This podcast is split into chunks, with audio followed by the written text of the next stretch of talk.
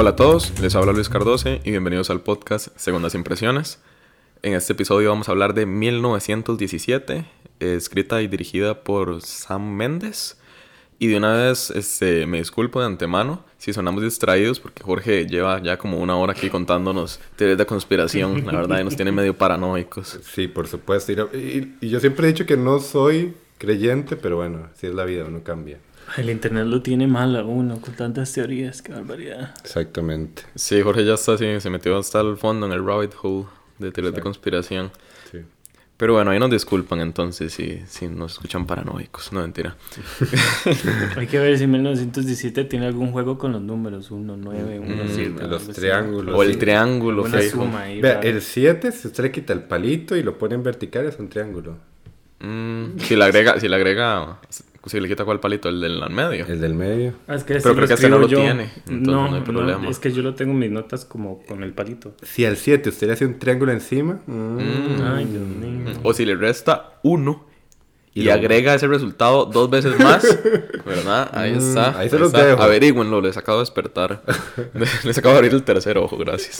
De nada. ahí se las deja picar. Ay, bueno, no. Este, bueno, entrando en materia más seria, eh, me acompañan Jorge Mora. Un gusto, no tengo entrada inteligente para hoy. Eh, nada más pensaba como decir y preguntar dónde está el coronel Mackenzie, pero no era lo suficientemente poderoso para empezar mi saludo. Materia más seria, ¿cómo fue así, Luis? ¿Qué- ¿Qué? Materia más seria. Qué más serio serios. que el nuevo orden mundial. Oh, por Dios. Mm. Ay, no, este... es- Estamos impactados. Acabamos de ver el video de, de Jim Carrey. De, de- sí, de Jim Carrey Carrey, entrando en el sí. programa Jimmy Fallon y quedamos Jimmy Kimmel. impactados. Jim Kimmel. Y quedamos, pues, pues... Que son al final lo mismo ellos, la verdad. Yo Ay, siempre los confundo. Que no te oigan. Porque te Y- pueden oír, o y sea, los más dos- están escuchando. Los dos me caen mal, eso. Mm, Bueno, ya dejemos de asustar a la audiencia, y, o sea, a ahuyentarla para que se vaya al podcast y, y entremos en materia. Y voy a abrir un podcast de cine y que le empiecen a hablar del nuevo orden mundial. Oh, por Dios. No, no, no, no. Pero bueno, si todavía siguen aquí, también me acompaña Sergio Eche. Yo tengo, Luis, una orden para detener el ataque. La orden mundial. necesito- puedo terminar. Es el mejor inicio de podcast. Y necesito que ustedes los dos vayan a... a, eh, a puta, yo no puedo. Necesito que, que, lo, que se lo entreguen al coronel, por favor. Es importante. Es de vida o muerte. Ok. Espero que ninguno de los dos muera aplastado por un avión. Qué triste sería. Sí. Y así empezamos con los spoilers. Sí, perdón, sí. Bueno, no, nadie muere aplastado por un avión. No, al Ah, final no, no. eso no di- Spoiler.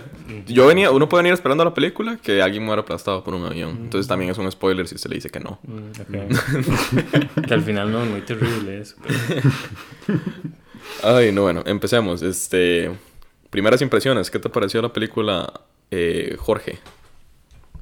La semana, el episodio pasado empezó Sergio. Entonces. Ok. gracias, gracias.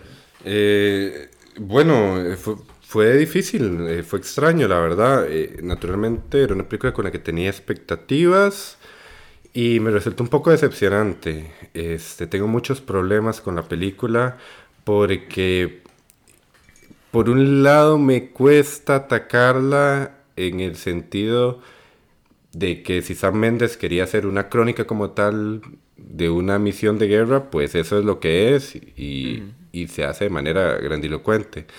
Pero ese capricho siento que trae muy abajo a la película.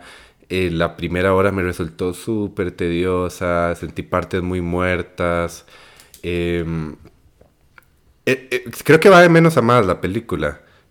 Y, y al principio estaba bastante decepcionado, las actuaciones las sentí terribles, los diálogos aún peores. eh, yo soy un amante, siempre he dicho, como de las películas pausadas y demás, y es terrible cuando alguien dice que no pasa nada, pero sentía que estaba estancada la película y no pasaba nada y no me estabas desarrollando nada, y simplemente eran los personajes caminando, ¿verdad? A diferencia, por ejemplo, en- que en Elephant están caminando, pero lo que habíamos hablado la otra vez, era un paralelismo de de cómo un lugar donde se puede caminar tranquilo luego no lo es. Aquí era nada más un tutorial de caminar, ¿verdad? Como diría alguien por ahí. Bueno, yo de verdad creo que Elephant es un tutorial de caminar, digamos. Pero bueno, sí. Pero por otra parte, estamos ante una película de Misión Imposible también, ¿verdad? El soldado tiene una misión imposible y no es Tom Cruise. Y la manera de que lo logra es, es fantástica, es una épica, ¿verdad? Es, me gusta también que es un heroísmo accidental, que es algo que siempre aprecio, ¿verdad? Estas, estos soldados que de rebote les cae una misión importante. Entonces, por eso, tengo muchos problemas con la película que si me tengo que inclinar al lado de la balanza, me inclino por el lado negativo. Más adelante, para que Luis no me regañe, este, haré mi, mi monólogo respectivo. Ok, Sergio. Yo eh, eh, mm, encontré, también le tenía muchas expectativas porque era la última de las, de las nominadas de este año que me faltaba ver, eh, que supongo que ya conversaremos. Y, me pasó un poco lo de Jorge, aunque no tanto, porque yo sí la disfruté mucho y me parece que hay cosillas que rescatarle. Y a diferencia de Jorge, me parece que la primera hora es mejor que la segunda. Eh, la segunda hora tiene un, un carácter eh, como de videojuego, me pareció. Yo en un momento yo dije, pucha, estoy jugando un videojuego, me falta el control remoto aquí. pero en general me pareció bien, ¿no? ni me parece muy mala ni me parece muy buena, como mucha gente eh, la, la está tildando de como lo mejor que había sucedido. Y no, o sea, mm, siento que copia mucho de de Dunkirk de Christopher Nolan, que es así me parece un, peliculón, eh, que ya había jugado con esta cuestión de no mostrar la guerra desde las personas, sino desde, em, desde las sensaciones y como la experiencia de estar dentro de la guerra. Aquí creo que lo técnico opaca un poco la poca historia o simple historia que pueda tener 1917. Eh, que me pareció además un título súper super adecuado y chivo, la verdad. Llama la atención. Sí, sí. Un poco engañoso Antojadizo, tal vez como, vamos a poner el año y ya. Es que también, ¿cómo le vas a poner a una película así? Como... la balada de Scofield. El, el, viaje muy largo, o algo así, no sé. El viaje más largo del La Odisea.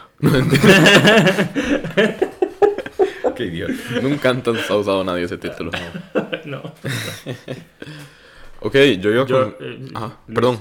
¿Ibas a seguir o no? No, no. Ok. Eh, yo iba con súper bajas expectativas. Yo pensé que me aburriera hasta la muerte, realmente. Y, y, pasó lo contrario. Terminó la película y yo sentí que fue la guerra. ¿En verdad? Me sentí drenado, me sentí uf, horrible. Este, eh, creo que ha sido una de las experiencias cinematográficas que, hace tiempo no tenía. La verdad, estuve, estuve sumergido durante toda la película. Me, me, me cautivó desde el inicio hasta el final. No me soltó en ningún momento. Este, iba muy... Era imposible no saber, pues, de que la película está hecha para, para que parezca que es una sola toma, ¿verdad? Un plano de secuencia continua, lo Birdman, digamos, por, citar un ejemplo Fácil. reciente. Este...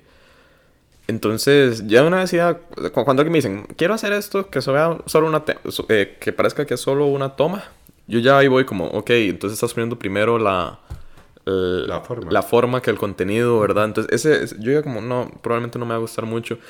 Eh, también porque cuando, me acuerdo que cuando ganó Sam Mendes el, el Globo de Oro Mejor Dirección, hizo incluso una mueca como de sorpresa. Sí, claro. Entonces, a mí me molestó, fue como, mira, ni este man cree que se la merece.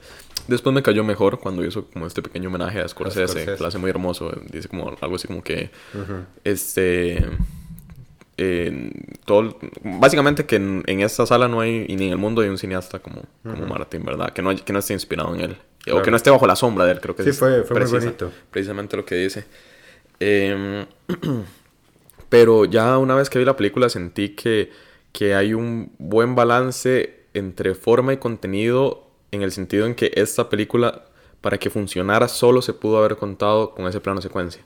¿Verdad? Que, y eso es, algo pro, eso es algo que va a favor y en contra, siento yo. Porque este...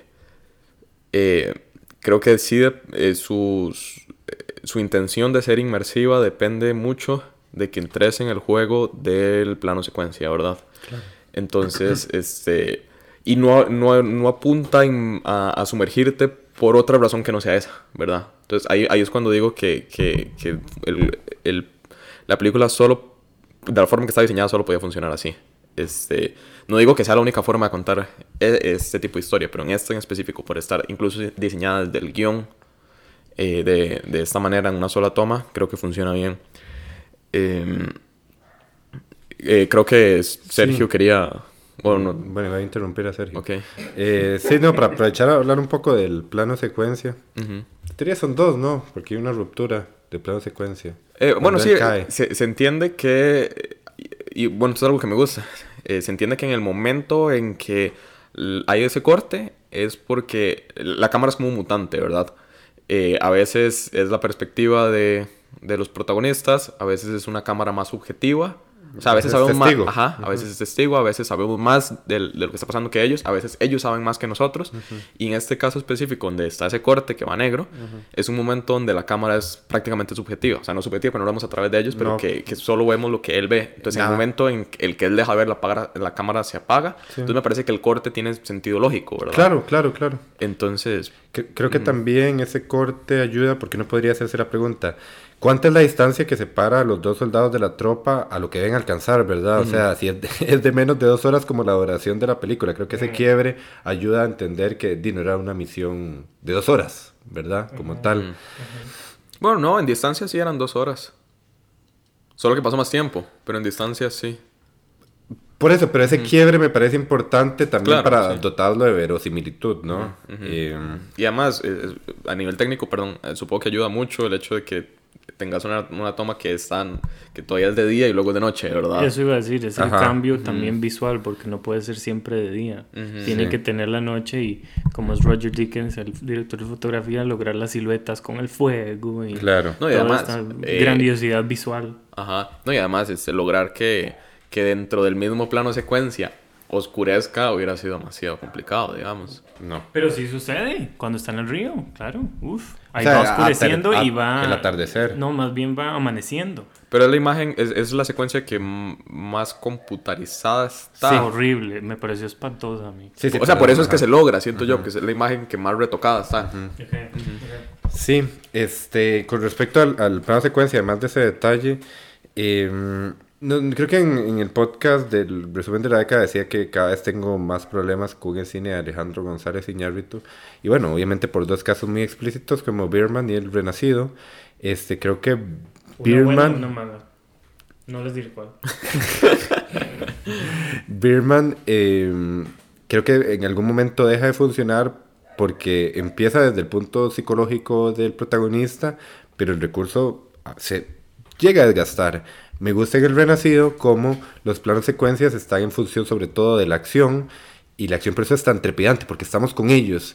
Y luego si hay que cortar se corta. Me parece una decisión mucho más inteligente aquí. Siento que sobre todo en esa primera hora le da pie a todos los fanáticos de Robert McKee a, apoyarse en, las estructuras más convencionales del guion y demás, de decir, si no pasa nada, se tiene que cortar, justo por esos espacios muertos que yo siento que le restan y que desgastan la potencia que tiene el plano secuencia, ¿verdad? Yo lo hubiera eh, particularmente preferido solo para las secuencias de acción y creo que no necesariamente tener un plano de secuencia va a hacer que te sientas acompañante de estas personas en la guerra, ¿verdad?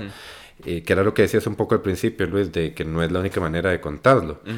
Eh, y otro problema que tengo con el plano secuencia, y esta cuestión de las dos horas, es que también tiene una función como contrarreloj que yo particularmente no la sentí. Yo nunca me sentí y, contrarreloj. Porque San Méndez es lo que más habla de la película, el contrarreloj. Yo tampoco lo sentí. yo sentí que había muchas cosas en juego, pero no a contrarreloj. O sea, como que me acordé que había poco tiempo hasta la escena del bosque cuando está este muchacho cantando. Ahí me acuerdo, es como, fuck, no hay tiempo. y ahí de verdad empezó a sonar el reloj. Antes, eh, ahí, me preocupó a mí también, exacto. Bueno, también cuando él se despierta de noche. Como que ahí yo sentí como que sentí el primer... Perdiste, perdiste el rato, huevón. Levántate. La primera aguja del reloj y escuché... Eh, y como les dije antes, la, la, como que la segunda hora se me hizo menos urgente a mí, no sentí tanto la presión del tiempo, a diferencia de la primera, que sí yo decía, uy, tienen que llegar y tienen que apurarse porque sobre todo por la música que es excelente eh, tiene no es un reloj como en Dunker que es literalmente un reloj sino que aquí es como un constante no es una música que mm, como que estorba solo como en las escenas ya muy grandiosas, sino que está ahí como constante, constante. Entonces, eso me gustó mucho a mí. Uy, yo sentí la música súper efectista, no me gustó para yo nada. La, la, segunda mitad de la película la sentí efectista, la primera mitad no la noté y por eso siento que está muy bien. Uy, a mí al revés, en verdad, a mí lo que me gusta es la, la segunda mitad de la película. No, no, a mí la, película me gusta entera. Claro, lo sé, de la música. lo que quiero decir es que y vuelvo a estar en desacuerdo porque creo que sí funciona en la segunda mitad. Aprovechando eso que, que, escribe sobre la humanidad, esta escena que tiene Scofield con la madre de la bebé, quería preguntarles un poco sobre qué percepción les da, no sé, qué, qué postura toma Sam Mendes sobre la guerra, si es que toma una postura, porque a mí me resulta un poco complicado porque estos momentos este, quiere reflexionar un poco sobre el horror de la guerra, me da la impresión pero también es, la guerra se ve muy bella, ¿verdad? No solo épica, sino que se ve es, muy hermosa. Eh, siento que cuando eh, una vez que despierta y que sale, que es toda esta silueta de fuego, mucho mejor lograda que en Skyfall, que, en Skyfall ya es chivísima. Muy tarkovskiana la sentí también, como un poco imitando a Tarkovsky. sí. sí, este, se ve hermoso, pero ¿Es acaso la guerra hermosa, verdad? Ahí tengo un problema. Yo, yo, creo que puedo tener una lectura al respecto. Claro, claro, por eso lo traigo a colación. Eh, la escena del bebé, ¿verdad? Cuando él entra. Creo que ahí, ahí, está, él para. Yo la leo en función de que hay un contrarreloj en ese momento, ¿verdad? Y él para, ¿verdad? Porque lo, lo, más lógico, encuentra por primera vez humanidad, ¿verdad? Desde que perdió a su amigo. Este, entonces, como ese respiro de que no, no, no importa qué está pasando, acaba de encontrar algo que pensé que ya no existía, ¿verdad? Y luego con lo de la belleza de estas tomas quemándose, eh, creo que se puede leer en conjunto con el bebé, como la cuestión de que tal vez para que algo bello o algo nuevo o algo inocente se crea, tenga que destruirse algo. Entonces encuentro en esa... En esa Una alegoría. este, de la belleza de destruir y empezar de nuevo. Que lo veo un poco con el bebé. Wow, no. ¿Verdad? no. Ok. Este. cagando. Este. Te haría la misma pregunta lo que hablamos hace un par de días con Jojo Rabbit. Es la guerra graciosa. Es casi que la misma lectura. Mm. Porque entonces, si entonces Hitler fue gracioso, entonces eh, la guerra, la primera guerra mundial puede ser hermosa aquí. Pero creo que es por una cuestión de género, ¿no? En el otro caso es porque su género es la comedia. Pero aquí es cine bélico por cine bélico. pero yo no digo que la guerra sea hermosa. O sea, este... Sí, desde lo, luego hace la lectura desde los ojos de Schofield. Ajá. A mí me parece más cine de aventura con, con el subrayado bélico. Porque esto es una aventura. en medio. Yo lo siento como una película de terror a veces. Yo, yo estaba realmente asustado. Creo que tiene escenas, este, bueno, esa, no sé, la persecución a oscuras con los disparos de fondo. Yo, fue el más miedo que he sentido, el mayor miedo que he sentido desde, no sé, desde que era niño incluso, en una película de miedo, la verdad, no, ¿En verdad? en el cine, se lo juro, yo estaba muy asustado. ¿Te sentiste ahí? Sentí terror, pegar el terror o sea, ajá. Es que lo hace bien, ya hablando ya de aspectos técnicos, la película sí em, te atrapa y uno dice, fue puchica, ¿será que lo logra? Y cuando se muere Em, el, el, otro, soy mal con nombres, Sí, cuando se muere uno dice, ah, ahora él va a tener que seguir solo, ¿no? Entonces eso le da a uno como un enganche más de decir, pucha, entonces necesito que lo logre y, que, y que pueda llegar para, para dar el mensaje. Eh, lo técnico lo, lo quería hablarlo más adelante, pero también respondiéndole un poco a Jorge. eh, sobre todo porque Sam Mendes, el, eh, creo que es, hay uno de los soldados que le dice, ah, es Mark Strong, que llega y le dice, hay, algunos que quieren solo ir a pelear. Eso es, un poco demasiado evidente decir, esto está mal y, era importante que él llegara a, enviar el, a entregar el mensaje porque, porque la guerra es una, es una tontería y, debe detenerse. Entonces creo que ahí hay como puntos un poco muy subrayados y un poco evidentes por parte de Sam Mendes de decir esto está mal. Pero hmm. me acuerdo, eh, eh, hace poco, ayer o anteayer, leí un, artículo que, donde eh, François Truffaut decía que él nunca iba a hacer cine de guerra porque hacer una película de guerra es básicamente eh, hacerle endoso. Entonces, eh, me parece interesante esa postura. Eh, que bien que mal no, no, no necesariamente se traduce aquí, pero Daisy San Méndez quería decirle que no a la guerra, pues podía haber no necesariamente he hecho una aventura así, no sé. yo después de eso odio la guerra más que nunca, digamos. O sea, como les digo, o sea, terminó la película y yo sentí que fue la guerra, así me sentía, me sentía asqueroso. Entonces no, no veo qué mejor campaña contra la guerra puede haber que hacer arte sobre la guerra. Sí, creo que es un tanto reduccionista lo de Truffaut. Pero me gustaría saber entonces qué pensás sobre la belleza visual. ¿Por qué e, es, bella? Ahí se va un poco más a lo técnico y lo que y una cita de Roger Dickens que él decía que si uno le estaba, él mismo, imagínate, él, él que hizo la fotografía de esta película decía, dice que si uno le pone demasiada atención a, eh, digamos, a los encuadres o a, o a lo bello que está la fotografía, pues está mal porque uno lo que debería estar es sumergiéndose en la historia. Entonces creo que él solito se, se hace como el traspié ahí. Y se dispara en el pie. Sí, como decir, Dave, pero entonces nos estás dando una película demasiado simple que lo que la sostiene es su, su parte visual, su, su, efectismo. Yo creo que al contrario, yo creo que él se está poniendo el peso de verdad de decir como, ok, esto está tan en función de la historia que estoy dispuesto a que, a que mi trabajo sea el secundario entre comillas, ¿verdad? Jamás el director de fotografía va, este, va a ser un trabajo secundario, ¿verdad? Pero que a él importa, yo creo que esa, esa, esa, respuesta tal vez nació de que le preguntaron sobre la fotografía y él dice, a mí no me importa hablar de la fotografía, me, me interesa hablar de la película. Entonces creo que es él más bien diciendo como este, dándole el mérito a la película, este, que igual, yo puedo entender si alguien no lo tiene. Yo sí sentí, por ejemplo, yo no, yo no me sentí en, en asombro a esa fotografía, yo me sentí aterrorizado. Ah, interesante. Entonces, creo que, Tal vez no, no, si no logramos responderte, pero no, no logro como, como darte algo concreto de decir como esta película dice que la guerra es bella. No, me parece que no tanto.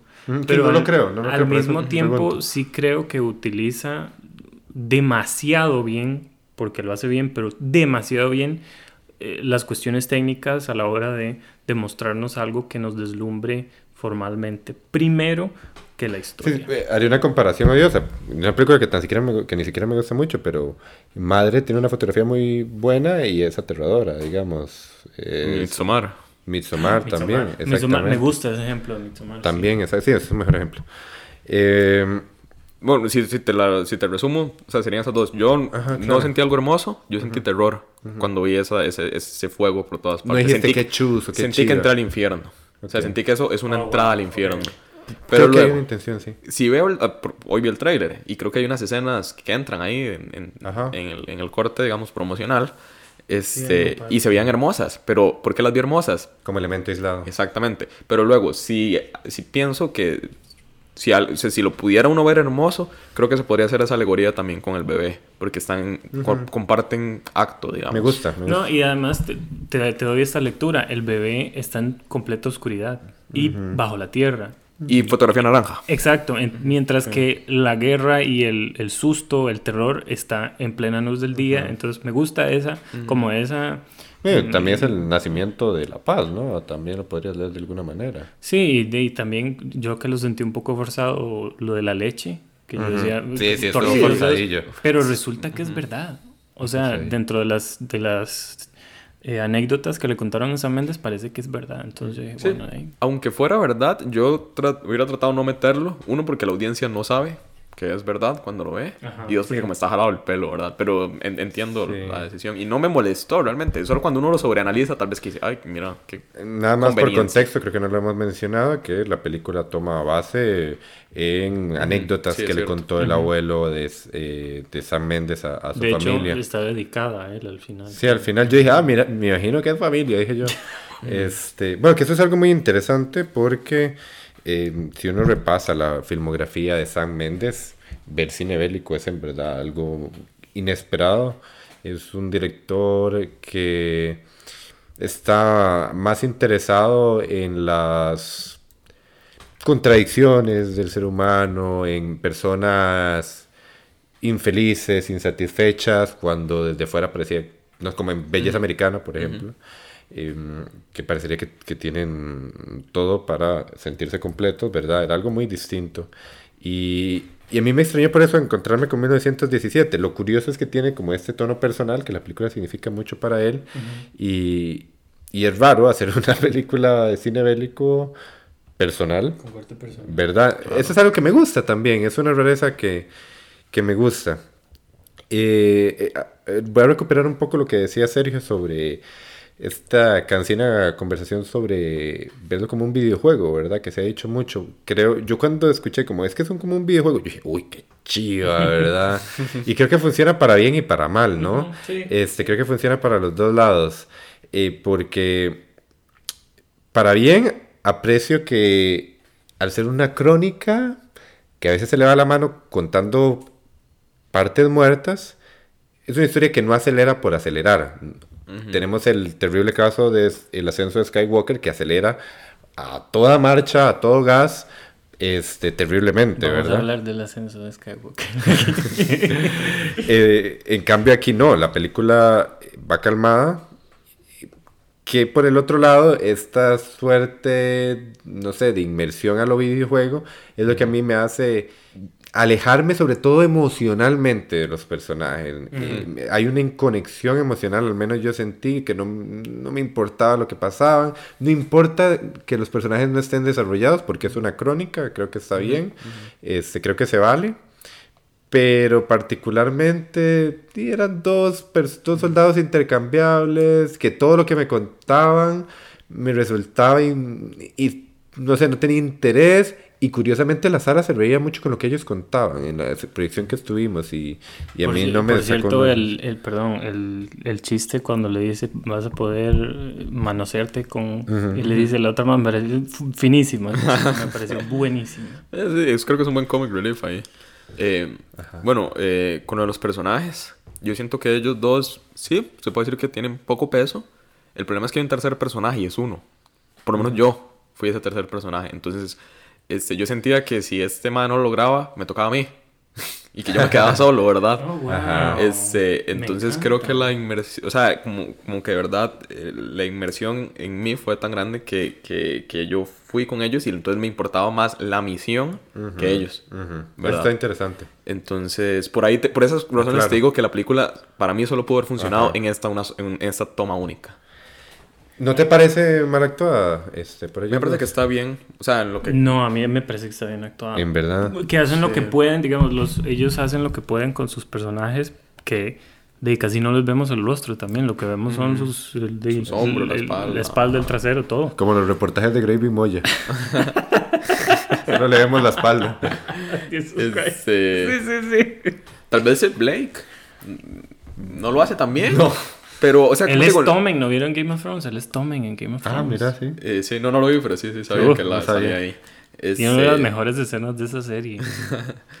y Colin Firth y Benedict Cumberbatch en unos papeles de dos minutos, impresionante. Uh -huh. O sea, nada más por chiste, lo digo, ahí está bien. Sí, sí. No. Pero me gusta mucho lo que dice Luis sobre el, eh, la cuestión de, de que eh, el tercero es uno como uno siendo parte de la misión. Me gusta esa lectura porque le da valor al, al plano secuencia fuera de ser solo el plano secuencia, que a mí me parece que opaca un poco sí. la historia.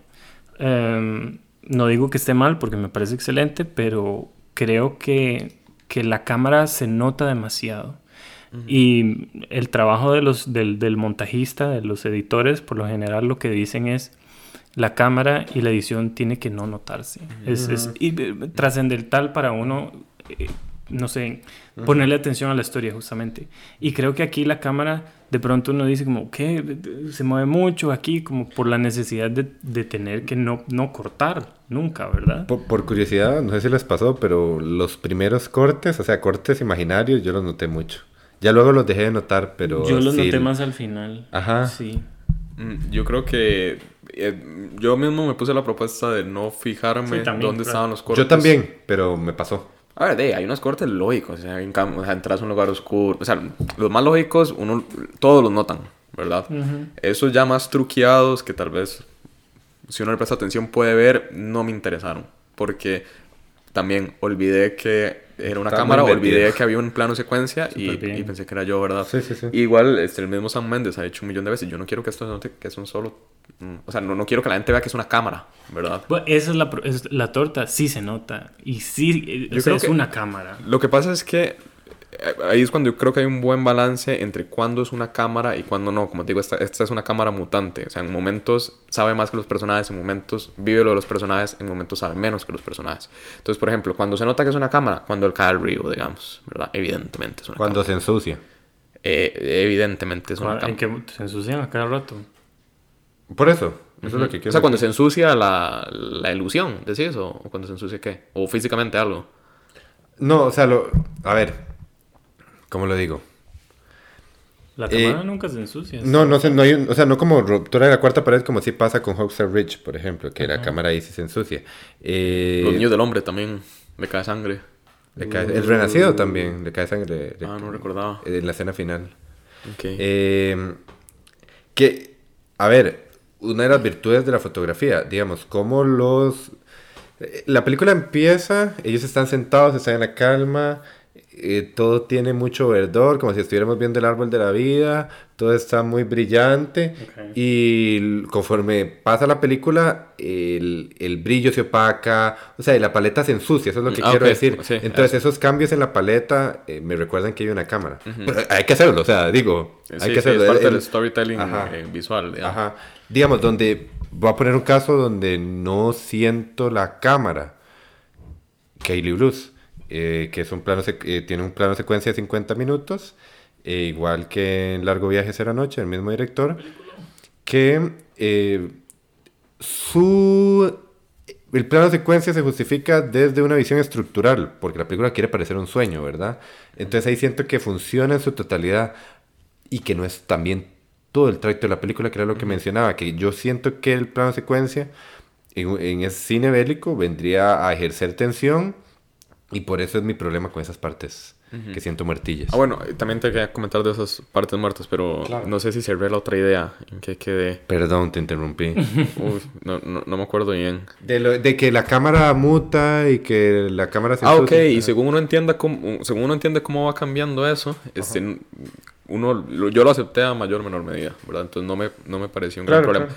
Eh, tengo un problema con esa escena justamente del agua, pero no sé si... La voy a decir, Dele. tal vez me desvíe, pero bueno. Eh, recordarme nada más de los puntos muertos después. Por favor. Este. Cuando.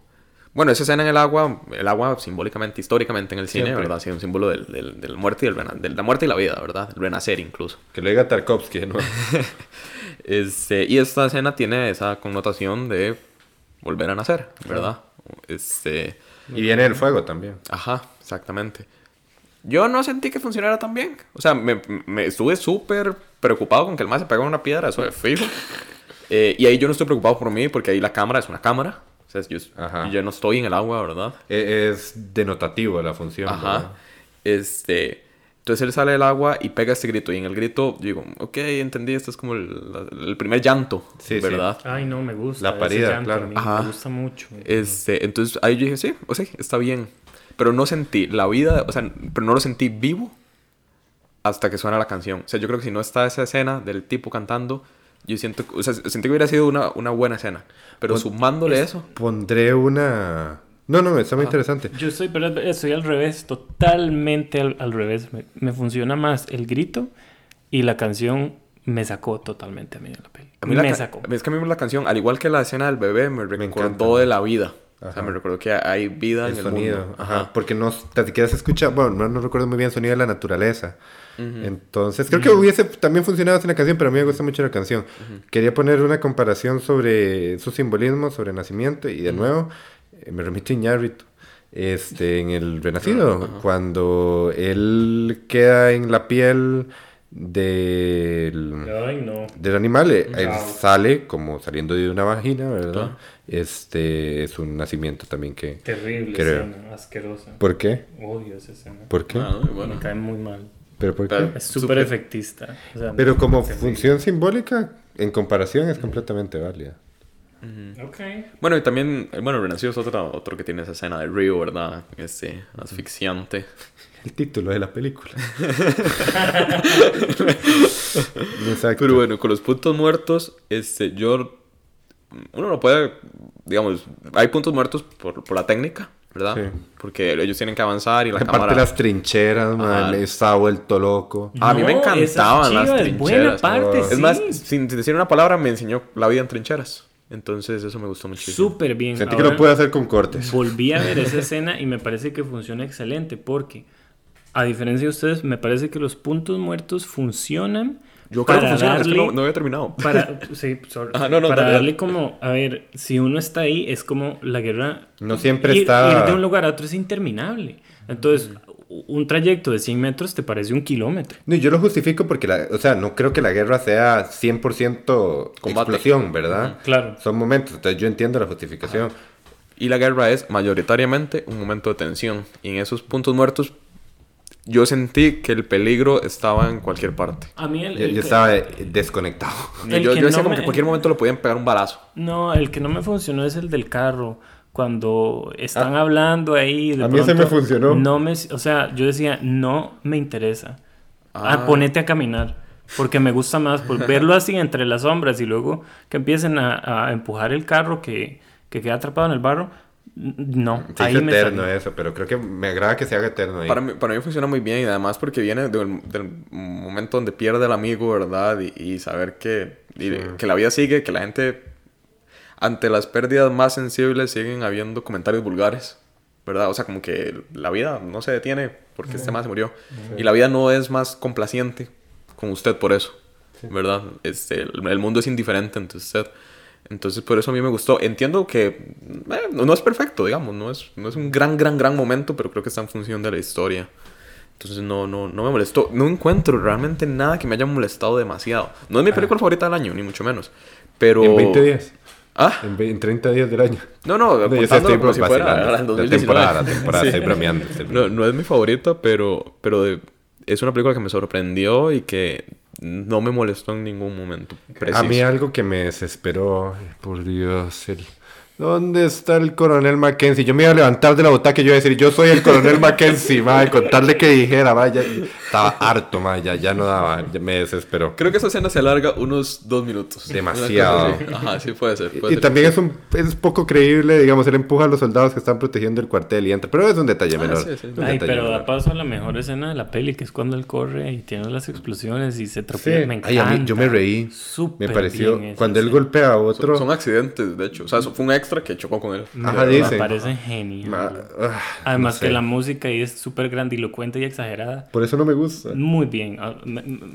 A, mí sí me gustó creo Que, creo que sin música tal vez hubiera funcionado hasta mejor. Pero me gusta la exageración. O sea, creo que la aporta. Creo que la Sentí un poco de Zack Snyder, Pero es lo pues que dices del, del heroísmo accidental, porque él está logrando esta proeza. Es como sobreviví fuego, agua, viento, o sea, todo. Se merece este gran momento de gloria donde corre, ¿verdad? Y la música está fuertísima. Es como la música con, en carros de fuego. El Entiendo que hubiera funcionado sin música, pero creo que se merece este gran momento. Ah. El personaje, por más que sea un poquito plano, lo que vivió se lo merece. Y uno como audiencia, por haber pasado con él todo ese tiempo, se merece este gran momento. A mí me hubiera gustado que no hubiese música por lo que comentabas en el podcast de la década de Dogman, por ejemplo, que la venganza no sabía bien. Esto es la guerra, la guerra no sabe bien, no hay gloria. Me hubiera gustado ese fatalismo. Y, bueno, tendría sentido con el personaje, porque el, personaje, el personaje no cree en la gloria bélica. exacto. ¿Verdad? Exacto. Pero. Es mi perspectiva. Ajá. O sea, creo que hubiera funcionado con o sin. Sí, sí. funciona, sin duda funciona. No, ya ver, es icónico. Ah, bueno, esa es otra cosa que quería decir. Que apartando esta escena eh, gloriosa me gusta que no haya un icono por icono. De nuevo, aquí voy a decir que no se parece a Zack Snyder. Eh, no hay una estilización rebuscada por ponerlo con el fuego. O sea, hasta digamos, por ejemplo, obviamente esa toma muy bella eh, con las siluetas y el fuego. este, pero es muy orgánica. No se siente como que tiene que Sam Mendes puso la X abajo, ¿verdad? Y usted no puede moverse un segundo porque quiero que esto se vea como su bautizo de fuego. No, no, o sea, se siente orgánico y, y no hay iconos por iconos, ¿verdad? Aprecio eso. De hecho, este... eh, algo, leyendo entrevistas con los actores y con Sam Mendes, el guionista y todo el mundo, ¿verdad? Y me he tirado todas. Este, Oh, wow. Decían que... No, es que cuando una película es una proeza técnica siempre es interesante ver cómo se hizo, más allá de que le guste uno a la película. L- Lástima que la mayoría de entrevistas van centradas A sobre eso. la forma. Ajá, pero esto, está, esto está Ah, muy interesante. Eh, porque, eh, a ver, yo me imagino que, que voy a tirarle mierda a Gaspar Noé gratuitamente. Por favor, Eh, Luis, eh, Clímax no. es una basura. Yo me imagino que No. Clímax, el más llegó y dice, yo quiero que esto sea así, así, así, así, que necesito que usted se ponga aquí en este momento y que para que la cámara viene de arriba y da una vuelta en 360, ¿verdad? Y se retuerce aquí, necesito que usted esté parado justo aquí. Ajá, fijo. En, en cambio, Sam Mendes con, eh, con los actores este, cartografió todo el movimiento. O sea, él no tenía prácticamente nada li- listo. O sea, él, él habló con ellos como cuánto se siente natural caminar de aquí a aquí. ¿Verdad? Este, y fue dibujando los procesos, fue dibujando el mapa que siguen el, el camino, el trazo que siguen los personajes este, con ellos. No en función de la cámara. Ajá, de la mano con ellos, de qué se sentía natural, de qué se sentía Ok. correcto. Ok. Y de hecho, este, una vez, digamos que en este campo, ¿verdad? Donde, donde graban la película, una vez que, se, que marcaron con banderas todo el camino, dijo, ok, ahora sí empecemos a construir. O sea, ni siquiera tenían antes los, los escenarios muy para decir. Por aquí pasaba. No, o sea, todo Me fue en función de cómo se sentía natural con los actores, ¿verdad? Y eso, una aproximación creo que muy humilde, este, Sí. muy... No, el, el tipo me gusta que ha sido muy humilde eh, con la película. Este, yo No, y es buen director, o sea, tiene una trayectoria increíble. Eh, es, es talentoso. Este, Tiene una película que se llama Away We Go con John Krasinski y Maya Rudolph, que espero que la vean, es buenísima. Es de esas películas calladas, tranquilas. Porque la diri- dirigió Skyfall y American Beauty y todas estas cosas Sí. grandes. Pero son las cosas como las películas pequeñas y calladas que me gustan más a eh, mí. eh, Revolutionary Road. También, sí. eh, eh, para muchos es la mejor. Irías a jugar paintball a este escenario, Luis. Oh, Lo, por Dios. lo que pasa es que, es que soy un completo cobarde en paintball, digamos. Yo, yo, yo me quedo ahí escondido detrás En de... las trincheras. Ajá, sí, no, yo... Yo, no, yo prefiero, no sé, me daría más miedo pelear en la trinchera. O sea, sí, ya estar como en los pasillos donde di, hay uno adelante y uno atrás, ahí hasta ahí quedaste, ¿verdad? Sí. Preferiría correr arriba, no sé. Horrible. Pero bueno, es parte Lo de que dices, a mí me gusta que respeta cuando están ahí y van a como caer por primera vez a la trinchera de los eh, Alemanes. sí, de los alemanes que, que dicen, "Ah, de verdad se fueron, pero primero apuntan como Ajá. para, para la pelea. Me gusta eso, que eso es parte como, Ah, sí. eh, que, eh, o sea, razonable de Claro. un soldado de, de probar el terreno antes de... Claro, y se cuidan las espaldas, digamos. Entra a la trinchera y uno. Uno se a la derecha, otro a la izquierda. Sí, sí. eh, O sea, uno sin ser militar, digo, aprecia eso. No, y además, en ese momento, de vuelta a la cámara mutante, este... Solo podemos ver lo que ellos ven. Entonces... Buena decisión. No son Ajá. decisiones fáciles. Y, y creo, muchos dicen que el trabajo del director eh, no existe, que quien se encarga de la película es el cinefotógrafo. Y creo que estas decisiones de esa cámara mutante que menciona Luis habla de que Sam Mendes no es ningún idiota. Pero ahí Sam Mendes ten- tendría que haber cuidado un poquito más el viaje de los personajes. Y, Claro. y creo que Más que el guionista, co-guionista. O guionista. Él y, y esta mujer que... Eh, ya te digo el nombre. eh, eh, me parece que no lo logran. Christy Wilson Cairns. Creo que es, sí. Creo que es la única mujer nominada este año en, en guion original. Eh, creo que no logran profundizar bien en los personajes, que son apenas eh, peones, o sea, de- de- del, del ejercicio técnico. No, porque no conecté con ninguno. O sea, cuando Sí. murió el primero, yo, pues, Te dije, valió. qué pecado, sigamos. Ujú. Y cuando, y este otro, que me parece súper buen actor, George Mackay, eh, tampoco conecté. Yo dije, ok, No. ¿quieres dejar el mensaje cuando se encuentra con el hermano? Me pareció súper forzado. Eh, Y cuando se sienta otra vez como para darle sentido de circularidad a la peli, yo no, o sea, creo que por eso les digo, al- ese final a mí no, no termina de convencerme, por más que me estén convenciendo de que me guste más. Sí, comparación odiosa, conecto mejor con los personajes de Dunkerque, que tampoco... me- Imagínate. Mm. Y esa Y son película, muchos más. Esa película no está hecha para conectar con el personaje, No. sino para sentir eh, el peso de la guerra y el tiempo. Ah, Sí. Yo, yo no soy, yo no soy fan para nada, la verdad, De Dunkerque. Yo, sí. yo me- más o me- menos, Me bien. gustó bastante, bastante más 1917. Es un, Eh, Dunkerque es un película. Yo, yo, yo la tengo en la casa y todo y ya... Pero o la- sea, no es una la mala vi- película, me gusta. ¿la viste en la casa? pero- Pregunta. Sí, es que no lo pude en el cine también, Ajá, yo solo la vi en el Ah, cine. wow. Eh, Yo la he visto en la casa, en el cine, en mi teléfono, en todo lado. Eh, pregunta. Pero no soy fan. Tenía una pregunta para Luis. Dale. ¿Se me olvidó? Por cierto, Dunkerque es la pe- película, una de las películas favoritas de Quentin Tarantino ahorita, ¿verdad? Ah, sí. Creo que él dijo hace poco, sí. Sí, sí, rarísimo. Ahora me cae mejor Tarantino. Ganando puntos con Sergio. Em, me acordé de la, de la pregunta, se me olvidó de nuevo. Ok. Bueno, hubo algo muy curioso que no hemos mencionado y nuestro buen amigo Andrés Díaz, a quien saludamos con mucho aprecio, nos comentó después de la función. Ajá. Y era un poco sobre los, el simbolismo del árbol, ¿no? No solo de, ahora que Sergio mencionaba lo del comienzo y el final, eh, no solo está un árbol al comienzo y al final, y al final, sino en momentos muy determinantes de la película y de nuevo creo que es- refuerza toda esta tesis sobre la vida, ¿verdad? Como El cu- nacimiento. Cuando se encuentran los árboles con las flores. En general hay presencia de árboles en, a lo largo de la Árboles película. muertos y árboles vivos. Exacto. Creo que está justamente esa, ese balance. ¿Qué querrá decir específicamente? Cada decisión de uno, la verdad, no vale yo creo que ni la pena No, no vale la pena, pero explicarlo. es algo que también vale destacar. Ok. Creo que son esos, esos detalles que están bien puestos porque los notes o no, no o sea, no- en- la película no depende de que estés al pendiente de sus simbolismos para que funcione. No. Que el renacido tal vez sí. El renacido quiere que le prestes atención y Sí, diga, sí, "Vean es cierto, aquí el lo- es un simbolismo". Lo había problema, olvidado, sí, sí, es es, un cierto, problema. sí. Y Leo DiCaprio al final vuelve a ver a la cámara como, por favor, dame un premio. Oh, Y, espanto. y tal vez... Pero me De gusta, me gusta el renacido, la verdad. No. Tengo que volver a ver, a mí me gustó mucho cuando la vi, pero tío se pone a ver esa imitación también tarkovskiana, a veces está como... "Ah". Creo que tal vez funciona mejor en 1917. Ujú, ujú. Yo hablando tal vez de eh, películas de plano secuencia, eh, saliéndome un poco... de- Rope, no, de-. Qué bueno, sí, eso, eso es un experimento increíble. Eh, bueno, hablando de Birdman, que en Birdman me parece que funciona un- mejor el plano secuencia porque por la personalidad de los personajes es un, que son un poco histéricos todos. Eh, la cámara es histérica también, entonces eso me gusta mucho. Aquí es como muy solemne, eh, pero bueno. Ah, eh, además del que decías de los de Gun, de Kylie Blues Viaje. y El Largo Viaje, está en Netflix por si la quieren ver, es un película. Vean allá. Eh, está Victoria, una película alemana del 2015, que es así, es una, es- son dos horas 20 de, de ininterrumpida cámara. Hay una rusa también, ¿verdad? Que es igual.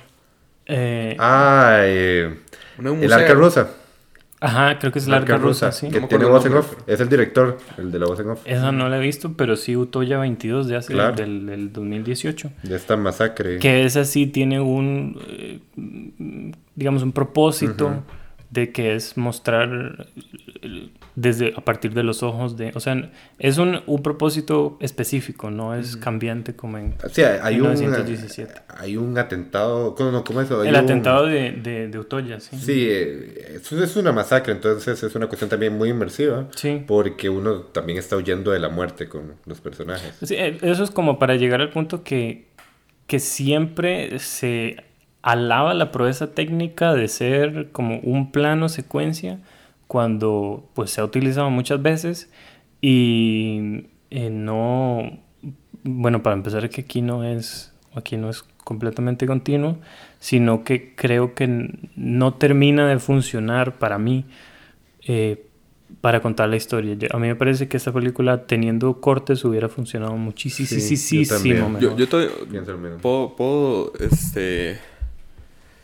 A ver, el experimento del, del plano secuencia es casi tan viejo como el cine mismo. A ver, Sí. primero, primero, a ver, nosotros experimentamos la vida como un plano secuencia continuo, ¿verdad? No, no tenemos corte, más bien. El cine aprendió... Ah, ¿en serio? ¿Usted no tiene corte? Cuando me voy a dormir nada más. Qué dichoso, yo. Estoy aquí en contraplanos desde hace rato. Más bien el cine eh, diseñó su gramática a través del corte. O sea, primero se quiso experimentar la imita, eh, arte imita la vida, ¿verdad? El principio ese. Entonces, con el corte, eh, la gramática, el cine encontró su gramática, ¿verdad? Este, Ahora, como es algo que se ha hecho desde siempre, ¿cuál es, cuál, cuál es un gran mérito técnico que tiene? Y yo no sé si otras películas lo han hecho, probablemente sí, pero bueno, o sea, tienen que recorrer una fucking distancia larguísima. Claro. ¿Verdad? Entonces ahí yo digo como, ok, o sea, como que sí vale la pena, o sea, aplaudir ese plano, por más que, o sea, no puede robarse la conversación, pero no, no se puede, creo que, eh, disminuir. Yo te tengo un ejemplo perfecto de ir de punto A a punto B. Mad Max. Mad Max Fury Road. Okay, es una película que va en línea recta. Y al darse cuenta de es que una crónica también. La, la, el punto B no era, la, no era la salvación, sino el punto A, y se tienen que devolver, se devuelven otra vez en línea recta. Ahí funciona y a la perfección. Ok. Eh, este, que la película puede funcionar mejor con cortes. ¿Ustedes creen que con este desarrollo de personajes un corte hubiera ayudado a que el personaje sea mejor con este mismo guion, ¿verdad? No, con, no, no, metiendo flashbacks sobre la vida de ellos. Ajá, por eso regreso al principio. Creo que esta historia está hecha solo para poderse contar así. Yo hubiera cortado lo de las trincheras. Uy, no, buenísimo. No, no, yo sí hubiera hecho cortes. Por eso te digo que siento que le da pie a los seguidores de Robert McKee. No, no, pero vamos, hacer, o sea, puedes hacer cortes. La película queda mejor con cortes. Eh, grabas exactamente lo mismo, pero cortado. Queda mejor. No es que quede Yo creo que habría que cambiar el guion. No, no es que quede porque mejor. el guion está diseñado para eso. El, el, discurso de la película y cómo se la vende es porque se dice, este es un plan, es, no tiene cortes. Entonces ese es el, el, el, punto de venta, o sea, la promoción de la película. Y eso opaca porque entonces la película se convierte solo en eso. Pero, pero el punto es, sería mejor si tuviera un corte de este mismo guion. Por ejemplo... Yo creo que es inconcebible porque el guion nació para eso. Pero digamos, o sea, grabando por ejemplo, cuando el, el general les dice lo de la carta, el general Colin Firth, ¿verdad? Eh, le dice lo de la carta, se puede grabar con contraplano, no hacía falta tenerlo en plano secuencia. Pero lo haría, o sea, se sentiría mejor, eso, eso es lo que voy. yo creo que no haría, o sea, yo creo que eh, no haría una diferencia positiva. Yo creo que haría diferencia incluso negativa porque no ¿Le quitas lo interesante? Eh, sí, pero entonces eso queda en detrimento de, de, la película que tenemos ahora, porque entonces el plano secuencia es lo único que la vende como lo También nos estamos metiendo en una camisa de fuerza, ¿no? O sea, creo que lo mejor sería hacer los cortes y cambiar el guion. Exacto, por eso, por eso, pero por eso vuelvo al punto inicial. Como la película está, esta era la forma en que se tenía que contar, porque así se diseñó. Claro, no, te entiendo, pero eso también podría ser un criterio para un guion fallido. Sí, estoy de acuerdo. Para justificar un guion fallido. Ajá, o sea, estoy completamente de acuerdo. Claro. Eh, nada más no va a perder la oportunidad para. O sea, mejor guion original es imposible que gane. Es imposible. Mm, bueno, ya hablaremos de eso, pero uff. Ya, esperen nuestro episodio de los premios Oscar. No, hay que descontarlo. Sí, bueno, antes de, de finalizar, este. ¿Ya vamos a finalizar? Quedan siete minutos. Antes de finalizar, bueno, también quería hablar un poco sobre eso del, del plano secuencia, ya, que hablas sobre ese guion que me hizo recordar mucho como toda esta premisa de, Andrei Tarkovsky, ¿verdad? Uno de mis cineastas favoritos, ya que hablaba sobre el corte, ¿verdad? Y que tenía esa particularidad de que, bueno, los rusos prácticamente son los inventores del montaje y un ruso como Tarkovsky eh, rechaza todo ese fundamento y con esta más que conocida teoría de de que en el cine se debe esculpir el tiempo, entendido como la única manera en que se mantenga una obra como de su autor, ¿verdad? De que, por ejemplo, si tenés una película con cortes, puedes acomodar esos cortes diferentes y dar connotaciones distintas. Si tenés un plano secuencia, no hay quite, es lo que es. Y me gusta verlo desde ese sentido, ya que es una historia muy personal, como hablábamos, de Sam Méndez y también, no, no creo que haya llegado a esta deducción, pero esto es mío y esta es mi historia porque es una historia muy personal y nadie va a quitar este, esta concepción que yo también escribí. Entonces me parece también una cuestión curiosa. Sí, la cuestión de los planos secuencia, pues, por ejemplo, em, Alfonso Cuarón los usa súper bien. o sea, es una manera de, de, no despegar los ojos de la pantalla en un momento de tensión, eh, sobre todo en Los Niños del Hombre, lo hace en Roma, lo hace en Harry Potter. Lo hace en Harry Potter, y lo hace muy bien. hay una escena en que atraviesa la cámara un vidrio. El, reloj, el, reloj, de la torre. es increíble. Pues, ¿A quién se le ocurren esas cosas? Eso es una manera de utilizar el plano de secuencia muy bien. Y como que no interrumpa el flujo de la historia. Aquí es, el plano de secuencia es la historia. sí. sí, también esta cuestión... me parece un experimento Sí, sí, todo bien, todo bien. y será un, creo que 1917 será recordado como un gran título de cine bélico. Nada más que ah, desde que, no sé, con Birman, que fue la que me impactó más con su uso de plano secuencia posiblemente cuando la vi. Siento que es, el plano secuencia es oro. Y el oro escasea. Entonces me gusta que parezca poquito para disfrutarlo mm. más, ¿verdad? O sea, vale porque escasea. Exacto. Este, poquito pero bendito, la versión TIC. Eh, no lo vamos a convertir en un podcast de Birdman, ¿verdad? Pero a mí me encantó esa película cuando la vi, la amé. Y eso que la vi en un avión. Yo también. Digamos, o sea, en la pantalla más pequeña con el ruido así en, el oído. Eh, ya no me acuerdo de nada. Ajá. Este, creo que con 1917 no me va a pasar. Y yo no, veo el futuro, evidentemente. Pero Igual que no tengo cortes en mi vida. pero es emocional. Creo que la voy a recordar por siempre. Pero ¿sabes por qué? Porque tiene, eh, eh, sobre todo por Roger Dickens, por el trabajo de él, me parece que tiene momentos tan bien logrados a nivel visual que uno eh, relaciona lo visual con la música y con la emoción que sentiste. Sí, el hombre es un tatuador de imágenes, digamos. sí, es, es, cosa seria. Bueno, pasemos a, a, reflexiones finales. Es muy curioso porque tengo muchas ganas de volverla a ver, a pesar de que no la aprecié demasiado en su primer visionado. Eh, sabía que me iba a gustar mucho hablar de la película. como te digo, fue una experiencia un tanto decepcionante, pero eso también depende un poco de las expectativas de uno. Creo que tiene su lugar. Eh, como dijo Luis, dudo que sea de lo más destacado del año, pero es una película para emocionarse y conmoverse y en, en todo el sentido de la palabra. Y solo el hecho de que tenga este aspecto de videojuego que resulta muy fresco, casi inédito, ya la hace objeto digno de estudio, ¿verdad? Este, todo lo, como fenómeno. Entonces me gusta la conversación sobre 1917. Ok, Sergio. Eh, yo, sí, yo sí la pienso ver otra vez. Eh, Ahí vamos los tres juntos entonces. yo también. pienso verla en IMAX porque la vimos en el Magali y, creo que verla en una pantalla, o sea, ojalá la puedan ver en la pantalla más grande que puedan para de la o sea en la pantalla del Mall San Pedro. En el iPad de Luis. Ojalá fuera un iPad si Luis logró esa inmersión con, con o sea con la primera vez viéndolo en una pantalla más grande creo que la inmersión eh, podría ser muchísimo más gratificante y creo que vale.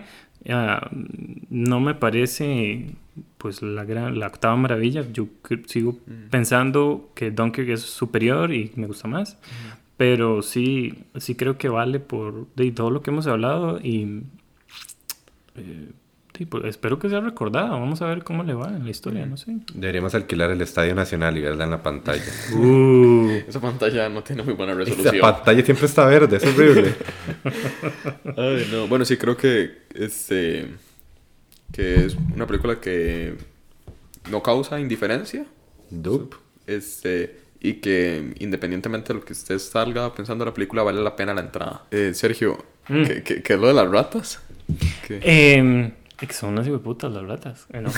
me parece que. Uh, va a ver, las ratas. ¿Qué ratatouille qué? Están. qué buena. Qué Están súper mal hechas, me parece el CGI de las ratas. Pésimo. Ajá, no, no me di cuenta. Y hay un comentario en internet, de un, un review que leí que decía que la rata en Avengers Endgame nos salvó a todos. y llegan a 1917 y nos jodieron la vida aquí. Que, que, no sé qué les pareció esa escena, ya estamos terminando, pero pero ¿qué sintieron cuando la rata cayó al suelo? Yo me, volví loco.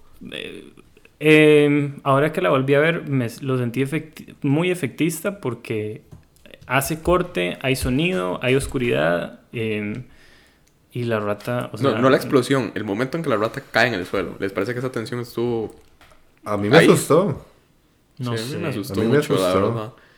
Es que, como te digo, hay momentos donde yo tuve miedo. O sea, sentí una película de terror, realmente. Sí, sí, a mí me asustó. Pero bueno, sí, este... No, sé. no, no, para terminar de resumir, creo que eh, es un ejercicio que en manos de otro director hubiera resultado muy artificial, muy pretencioso. Y creo que aquí puede estar o no en función de la película, pero lo sentí natural. O sea, lo sentí como que él quería explorar esta forma de contar la historia. En manos de Iñárritu. No, incluso no, no tú. O sea, estoy hablando ya así de Gaspar Noé para seguir de necio. Tiene una agenda, hombre. Pero, bueno, sí. Este... Qué bueno si lo hubiera dirigido Clint Eastwood en plano secuencia. Ya, ya vamos a hablar de esto la otra semana en el podcast de los Oscars, pero yo no quiero que gane mejor película. Me parecería la elección más aburrida de todas. Esperen nuestros comentarios en el episodio. Sí, voy a abstenerme. No tendría nada raro que lo gane. Ya hice es la que va a ganar, básicamente. Es la que va a ganar comentario. Pero bueno, esos spoilers para el próximo capítulo. Eh, que ya va a ser el de los Oscars, entonces los esperamos ahí.